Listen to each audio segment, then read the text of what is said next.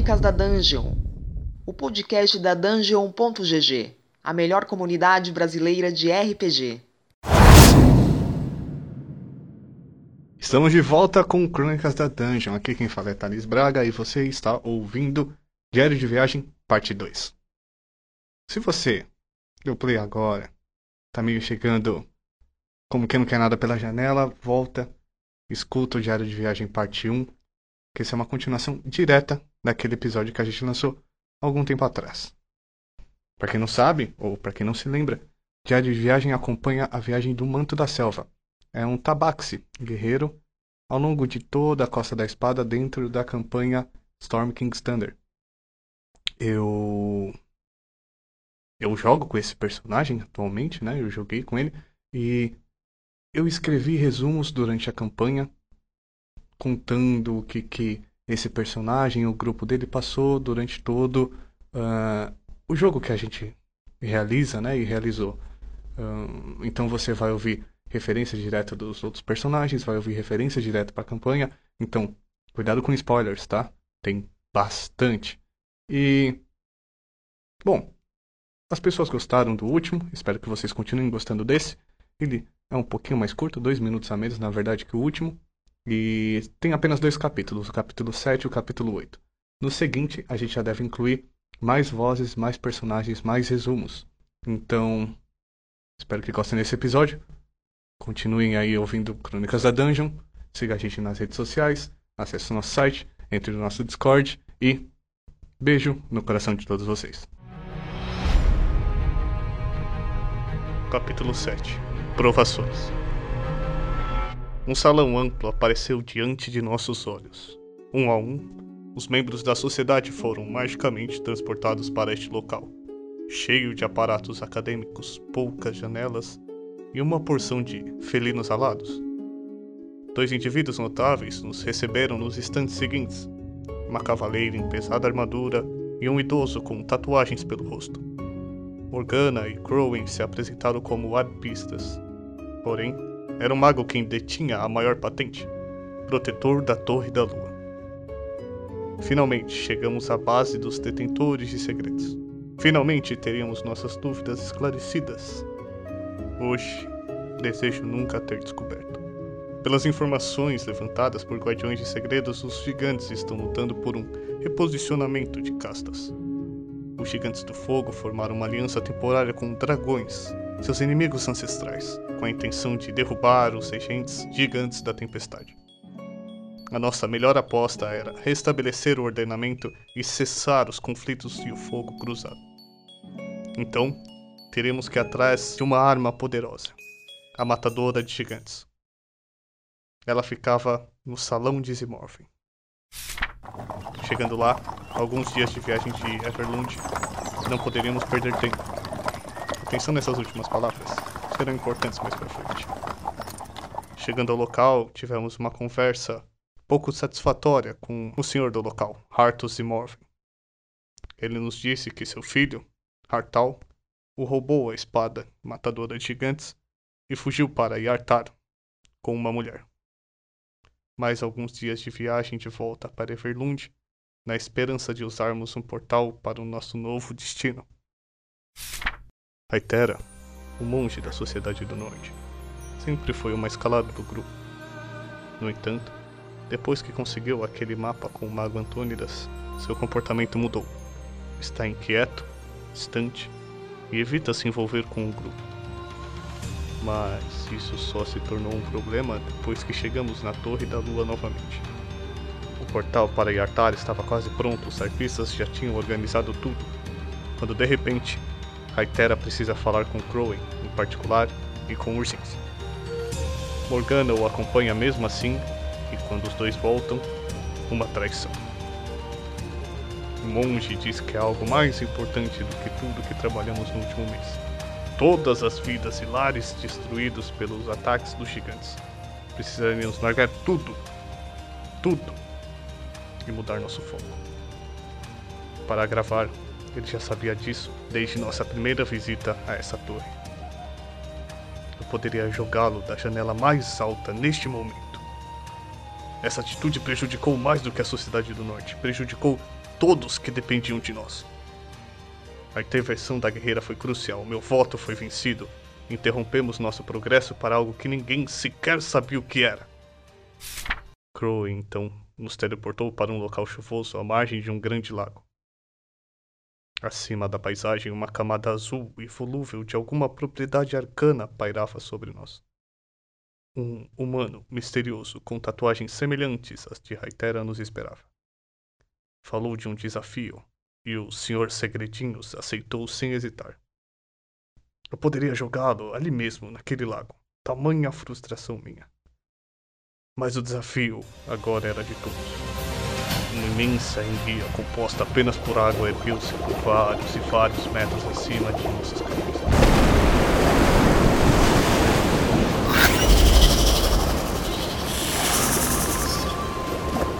A criatura era extremamente ágil e resiliente, nada banal poderia afetá-la.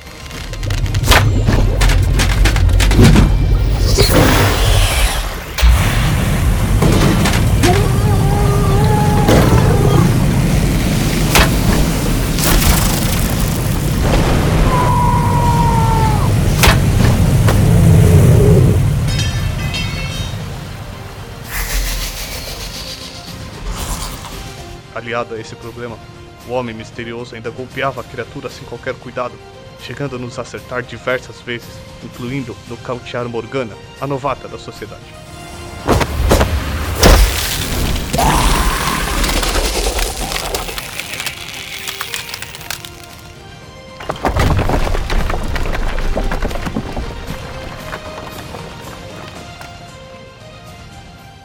Eu estou pegando uma raiva de monges que ninguém diria ser possível. Superamos o desafio então com muito custo, mas não foi tudo. Esse tal conhecido de Raitera, Nagato, seu nome, aproveitou-se do momento que curávamos os feridos para usurpar uma esfera brilhante que a cobra d'água cuspiu. Eu não sabia o que era, mas meus aliados versados em magia garantem. É má notícia. Capítulo 8 Como treinar seu grifo Parte 1 60 e a Irmandade O problema era, de fato, maior do que um simples transtorno de viagem. Mas não chegamos a tempo de salvar qualquer um. A tribo da água, em 60, estava arrasada. Todas as casas, todos os aldeões, tudo destruído por gelo. Apenas um ancião ainda respirava e Morgana e Raitera correram para socorrê-lo. O velho nos contou que o líder da tribo, Nagato, foi influenciado pelo irmão de Raitera, Kaibeng, destruindo a própria vila para construir o que chamou de Orbes da Destruição. Nosso amigo monge, então, participou de um rito de passagem, sumindo o último suspiro do ancião.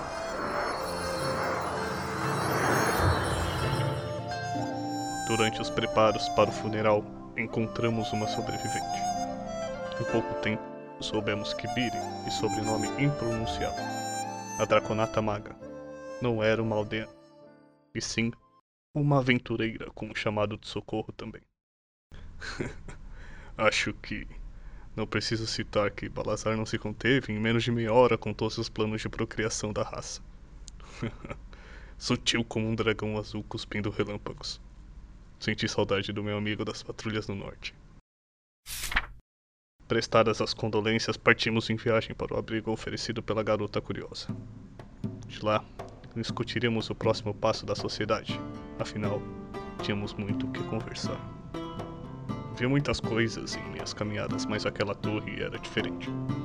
Erguida sobre as planícies em uma considerável envergadura, com grifos sobrevoando todo ao seu redor e a fazendo de ninho. Uma criatura singular e majestosa de fato, meio águia, meio leão, com asas longas e quatro patas com garras afiadas. Não à toa, Jaska estava louco para ter o seu. Entramos então na torre da Irmandade do Grifo e fomos recebidos com bebidas e comidas grátis, mas o clima não era de festa total. Biri e o seu aliado anão cozinheiro estavam ressentidos pela morte de um integrante da Irmandade. Olha a surpresa! Um primo de Balazar, de nome Rogar, era o responsável. e, aparentemente, era aliado de Nagato e Kaibenki. Uau! Essas famílias precisam mesmo de ajuda. Farei uma pausa para expressar minha admiração por Morgana. A habilidade dela com as palavras e a empatia caíram como uma luva em nosso batalhão. Ela convence e cativa as pessoas com facilidade. Dou destaque a isso, pois, com sensibilidade e palavras de acalanto, acalmou e conquistou a simpatia da Draconata aflita. Mal pude rir do abraço repentino que a séria cavaleira recebeu, quando eu mesmo recebi um. Espero que ela fique conosco por um tempo. Ambas, na verdade. Por outro lado, Aether e seu mapa estavam com dificuldades para encontrar qualquer membro dessa aliança maligna. Então, não tínhamos escolha, senão voltar à nossa busca à espada matadora de gigantes. 25 Lembra quando eu ressaltei a frase não podíamos perder tempo? Foram precisos 25 dias de viagem na garupa dos grifos para chegarmos a Waterdeep. Ninguém estava feliz com isso, exceto a empolgada Bailey. Ainda bem que tínhamos Jasker e Balazar no grupo. Um nos descontraía com piadas e causos cômicos e outro com histórias de bravuras e conquistas exageradas. Sinto que estamos criando laços importantes e os fantasmas do passado me impedem de desfrutar isso. Eu sei. Eu preciso seguir em frente, eu sei. Parte 2 Tramas Políticas boato era verdade. Um castelo acima das nuvens, pairando sobre a cidade de Waterdeep. Um castelo imenso, mesmo para a distância em que nós nos encontrávamos. Uma cidade sem igual, vários metros abaixo. Mas tudo isso só aguçava minha curiosidade e ímpeto. Pedi para e direcionar os grifos ao castelo e passamos pelas suas muralhas. Pousamos nos jardins dos gigantes e a sensação não poderia ser mais amedrontadora. Gigantes com aparência jovial, sendo cuidados por gigantes de pele rochosa, nos receberam de formas conflituosas. As crianças, com curiosidade e excitação. Os adultos, com resguardo e alarde. Fomos levados até o conde e a condessa, proprietários daquela fortaleza. Conde Limbolo, um gigante das nuvens, mostrou-se amigável desde o princípio um estudioso buscando informações de história na maior cidade da costa. Mas ele não obtivera grande ajuda e a cidade demorara para respondê-lo. Precisávamos então falar com a Lorde de Waterdeep, Laurel Silverhand. Não fomos bem recebidos entre os nossos. Balestras e outras armas de cerco que já estavam apontadas para o castelo flutuante pareciam prontas para nos abater. Guardas e mais guardas nos cercaram segundos após nosso pouso. Soldados prontos a nos aprisionar, até um mensageiro da Lorde vir livrar e guiar-nos até Laurel. A única Lorde evidente da maior cidade de toda a costa é uma mulher atarefada e enlaçada em infinitas tramas políticas. Laurel demonstrou vontade de ajudar-nos, mas aparentemente nada poderia fazer. Ela é uma mulher infinitamente sábia e já tinha tudo planejado mesmo antes de chegarmos. Mas testava nossa confiança e nossa paciência. Você deve ter percebido que o que me sobra na primeira me falta na segunda. Viajamos muito e precisávamos clarear as mentes. Cada um tentando encontrar uma solução, mas isso exigia uma visão de fora. Eu voltei para Everlund através dos portais, com a ajuda dos arpistas. Lá busquei a sabedoria de Crowing. O mago não me desapontou e prometeu nos ajudar na entrega do conhecimento que o Conde Nimbolo requisitava, além de iluminar os passos até Yartar. Mais uma vez de volta em Waterdeep, na metrópole, reuni o grupo para as boas novas. Na residência da Milady Silverhand, ainda mais atarefada que da última vez, finalmente progredimos. A Sociedade do Norte assumiria a responsabilidade por retirar o castelo flutuante de cima da cidade, eximindo os intocáveis lordes de qualquer envolvimento. Hum, Quantas vezes já não livrei esses pomposos de enfrentarem o repúdio popular, não é?